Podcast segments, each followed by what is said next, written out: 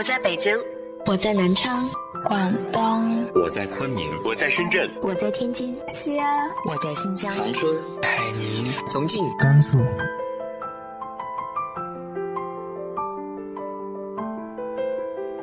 这里是 FM 幺八零八四，昨天的你的现在的未来，我是主播背着吉他的蝙蝠女侠。无论你在哪儿，这里都有我的温暖等你。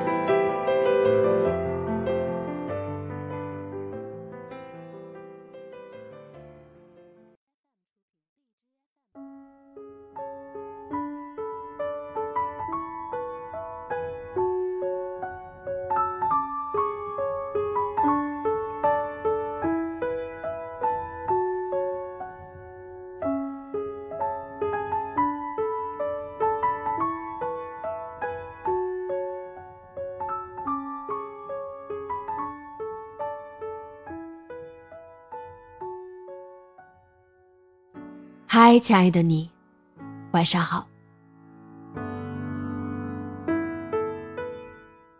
每段青春都有着它不同的结局，好像青春注定要走向终点。那么，我们主人公的纯真年代又有着怎样的结局呢？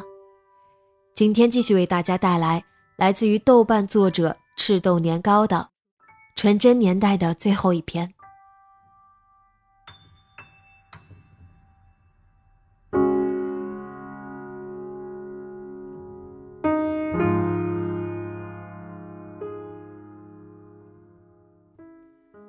我去香港前的一周，我们又约会了两次。这是真正的约会，也完全不用担心老师、父母的管束，也没有学业的压力。但心里也隐隐的知道，我离开的日子也越来越近。第一次约会是在玄武湖，我们俩边走边哼着歌。他唱歌真好听。我记得高一第一节音乐课，你唱的是陈奕迅的《十年》。啊，抱歉，我不记得你唱了什么了。我自己都不记得我唱了什么了。我们坐在湖边，我靠着他的肩膀。其实我觉得，你应该算我的初恋。你不是小学就有什么女朋友的吗？哎呀，那个时候不懂事儿。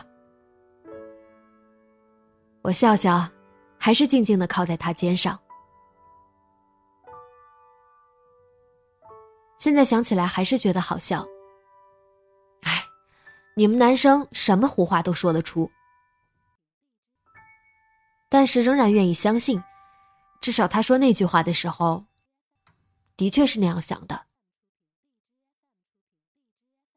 第二次约会，也就是我去香港前，我们最后一次见了。他说要挑件礼物送给我。如果送你杯子行吗？哼，我才不要。你送我一本你的旧书吧。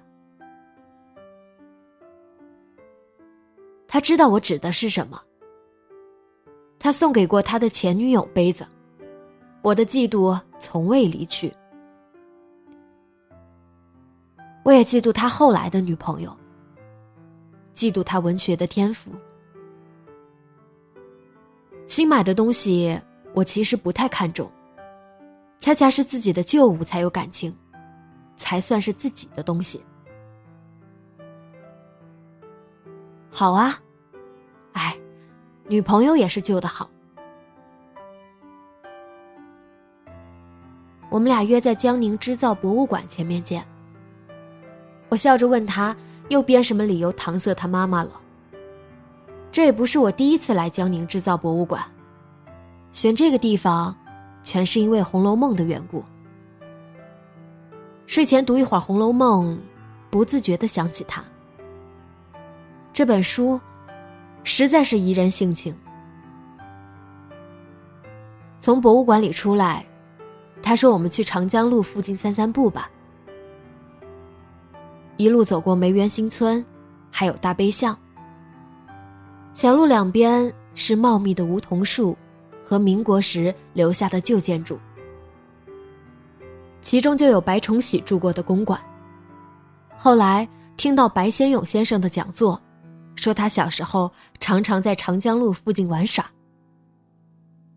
大学以后读台北人，书中又不时提到大悲巷这个地名。我的时过境迁之痛，是要多一层的。吃饭的时候，我把我高中的两本摘抄本送给了他，其中一本是摘抄博尔赫斯的诗歌。另一本是其他小说阅读的摘录。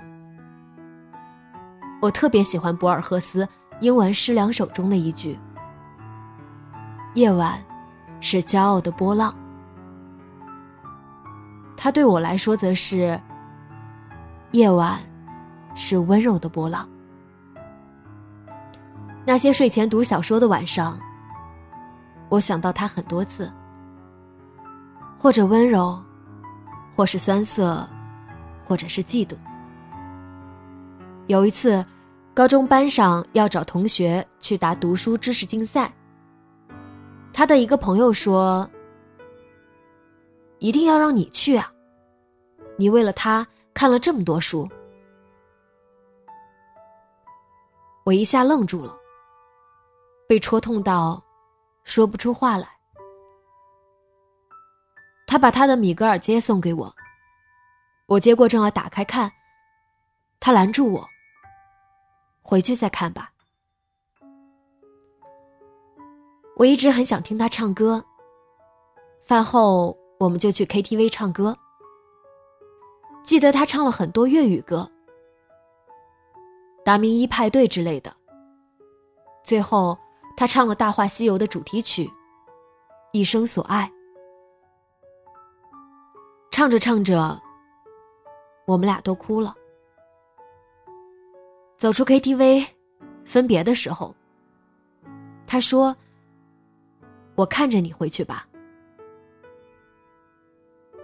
我就一路向前走，不时回头，后来又不敢回头，就好像要走到深渊里去。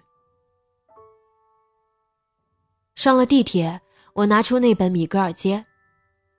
翻开扉页，发现上面写着 “To my lighthouse, to my soulmate”。我继续往下看，发现每一篇小说，他都批注了几句话。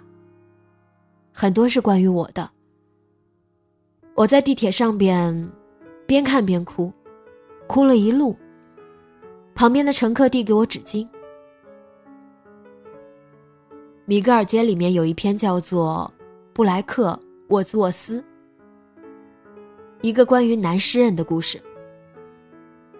高中某一次语文课发了这篇给大家读。第一次读完的时候，我就偷偷在底下抹眼泪。这是我最喜欢的一篇。他是这么说的，这也是我最喜欢的一篇。我多想我们也可以是男诗人和女诗人，写出世界上最好的诗篇。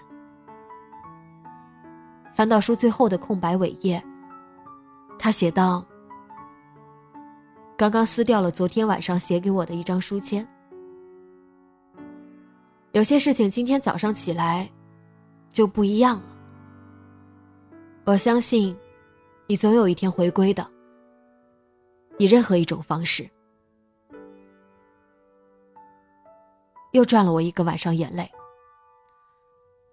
第二天，我发烧了。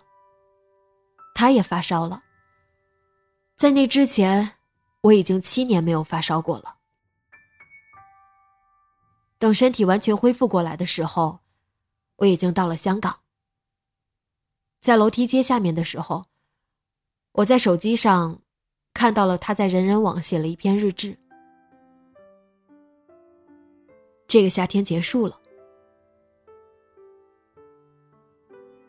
这个夏天结束了。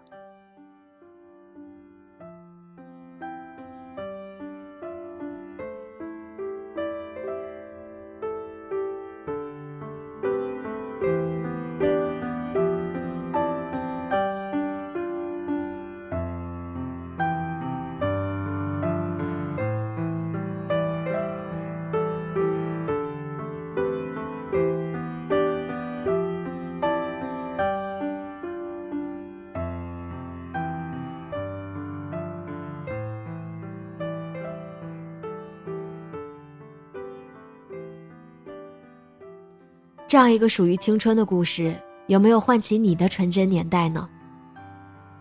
直接在节目下方留言分享给我吧。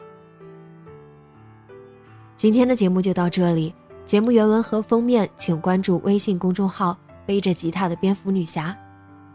电台和主播相关，请关注新浪微博“背着吉他的蝙蝠女侠”。今晚做个好梦。晚安